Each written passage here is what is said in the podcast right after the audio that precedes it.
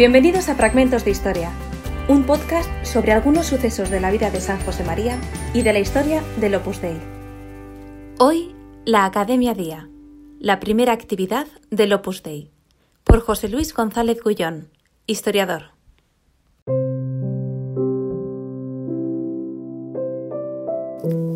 El, proyecto que tuvo eh, José María Escriba de Balaguer para empezar el Opus Dei fue una academia universitaria, que se abrió en el mes de enero de 1934. Eh, para situarnos en aquella época en España, los jóvenes acababan el bachillerato con 16 años y teóricamente con 16 años podías entrar en la universidad. Pero eh, la mayoría de las facultades y de las escuelas superiores tenían exámenes de ingreso. Por ejemplo, la escuela de arquitectura tenía siete exámenes de ingreso. Era un, un ingreso difícil. Y lo habitual es que estuvieses dos, tres, cuatro años preparándote para el ingreso en la, universidad. Es un modelo distinto al actual. Es lo que pasó, eh, por ejemplo, con Álvaro del Portillo, que luego conoce al fundador de la obra y pide la admisión en Opus Dei. Él estuvo cuatro años en una academia de ingreso en la Escuela de Ingeniería. En ese contexto, el fundador de la obra quería empezar a difundir su mensaje, el espíritu del Opus Dei, en la santificación en medio del mundo entre la gente joven. Y pensó, ¿qué puedo hacer?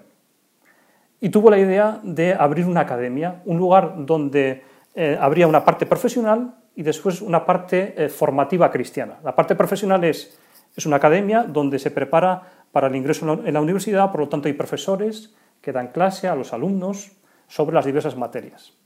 Y a la vez esa academia es una academia que tiene un capellán, que es José María Escriba, que ofrece dirección espiritual, eh, servicio pastoral a los jóvenes que quieren. Y, con esta idea comenzó la Academia Día. Y así, eh, efectivamente, por una parte eh, se pudo formar a algunos jóvenes que entraron en la universidad y por otra parte pudo eh, conocer a más personas que se acercaron a, a, su mensaje, al mensaje del Opus Dei.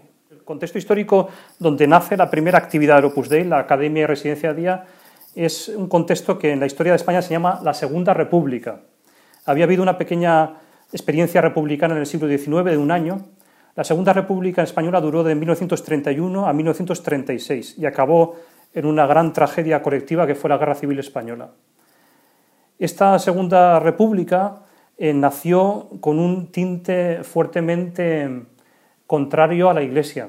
Los fundadores de la Segunda República, en su mayoría, eran masones o eran socialistas, que tenían un proyecto político para España muy interesante en algunos aspectos, pero eh, negativo en otros, por lo menos respecto a la Iglesia, eh, y así quedó en la Constitución de 1931, la Iglesia quedaba subordinada al Estado. Y también eh, constitucionalmente se prohibía la educación a las órdenes religiosas. O sea, si usted es jesuita o salesiano, no puede dar clase esto realmente era un, límite a la libertad de, las personas. Entonces, en, ese contexto es donde nace eh, y donde se desarrolla el primer Opus Dei. Un contexto político complejo, pero a la vez un, contexto, también hay que decirlo, suficiente eh, para que tanto la obra como las demás instituciones católicas se desarrollaran. Habitualmente este contexto político anticlerical en la calle se manifestaba sobre todo en insultos al clero, en pequeñas vejaciones, eh, es decir, una especie como de violencia anticlerical menor, que no se manifestaba habitualmente, salvo en algunos momentos muy especiales, en una violencia extrema.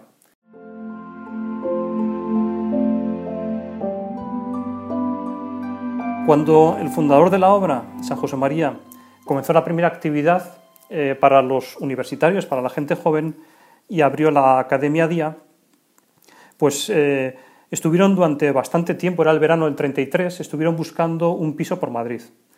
No lo encontraron eh, cuando comenzó la universidad, que es a principios de octubre, cosa que pues les sentó mal porque ya estaba iniciado el curso y por lo tanto les pillaba el toro a la hora de también encontrar gente y montar las actividades y concretamente montar em, todo el, programa eh, de formativo, es decir, los profesores que tenían que dar clases.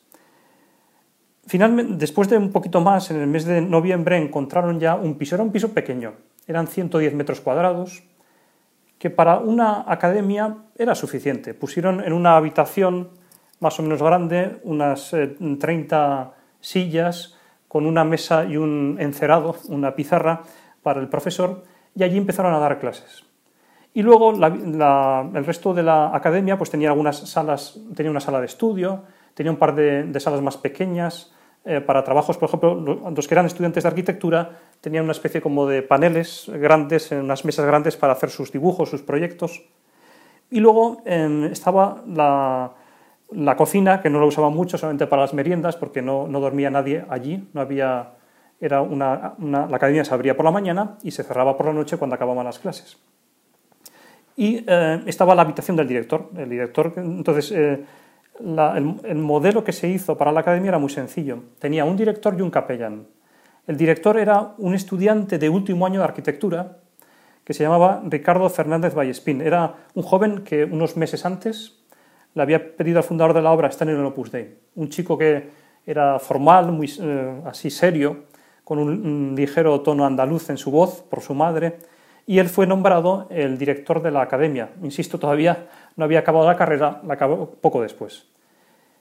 Y luego el capellán era José María Escriba, era evidentemente el único, el único sacerdote que había en el Opus Dei, y entonces él ofrecía de modo particular en la academia eh, la dirección espiritual, acompañar espiritualmente a los jóvenes que, que, pues que le conocían a través de las clases de formación, a través también de las reuniones informales que tenían. El nombre de la academia que se puso era DIA.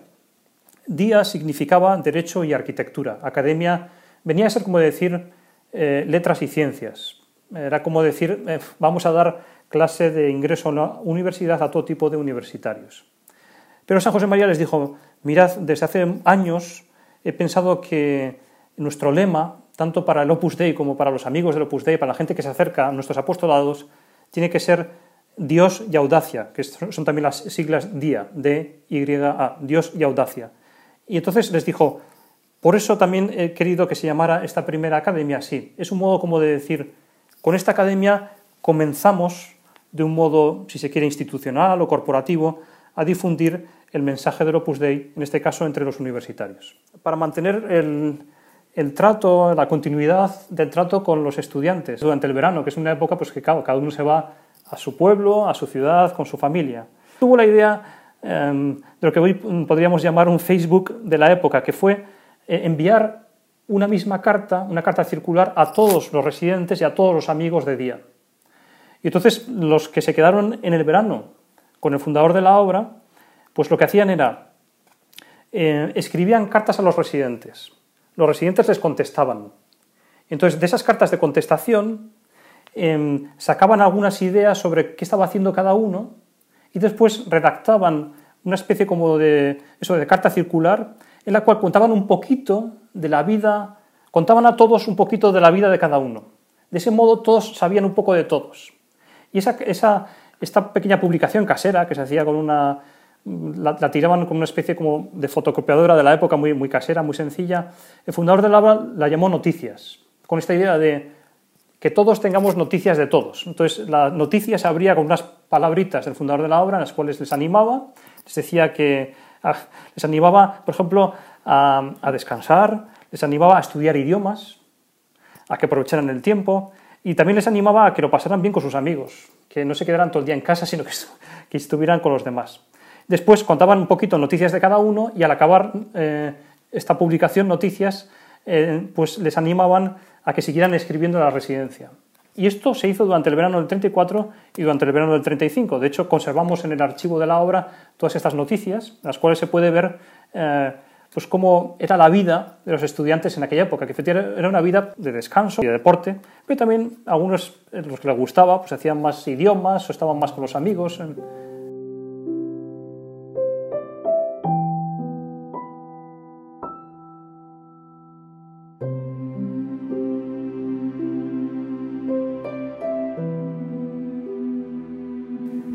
La academia fue eficaz para difundir el mensaje de la obra hasta cierto punto. Por una parte porque empezó en el mes de enero del 34 y por lo tanto el curso estaba comenzado y también eh, no fueron muchos, más bien sobre todo algunos estudiantes que preparaban el ingreso en arquitectura los que tuvieron como alumnos de la academia. fue un poquito más eficaz a la hora de conocer a personas y de que jóvenes presentaran otros jóvenes al fundador de la obra. Mm, hemos calculado que en ese sentido hasta 70 jóvenes pudieron al menos alguna vez, desde enero hasta junio, hasta que acabó el curso académico, pudieron alguna vez al menos acercarse a la academia y saludar al fundador de la obra. De estos 70, 30 estuvieron en las clases de formación cristiana que daba el fundador. Y de estos eh, hubo ocho concretamente que en ese momento se animaron y le pidieron estar con él en la obra. O sea que eh, hubo, digamos, un primer inicio pequeñito, pero, eh, pero vamos a decir bueno, desde el punto de vista de la transmisión del mensaje de la obra a los universitarios, más reducido desde el punto de vista académico profesional. Lo que ocurrió fue que nada más abrir la academia, el propio fundador de la obra planteó un modelo distinto. El modelo era dejar esta academia y pasar a una residencia, o en todo caso, eh, unir la academia a una residencia. ¿Cuál es la diferencia entre una academia y una residencia? Pues que en una residencia de estudiantes, por una parte, el propio fundador y los primeros miembros de la obra podían vivir.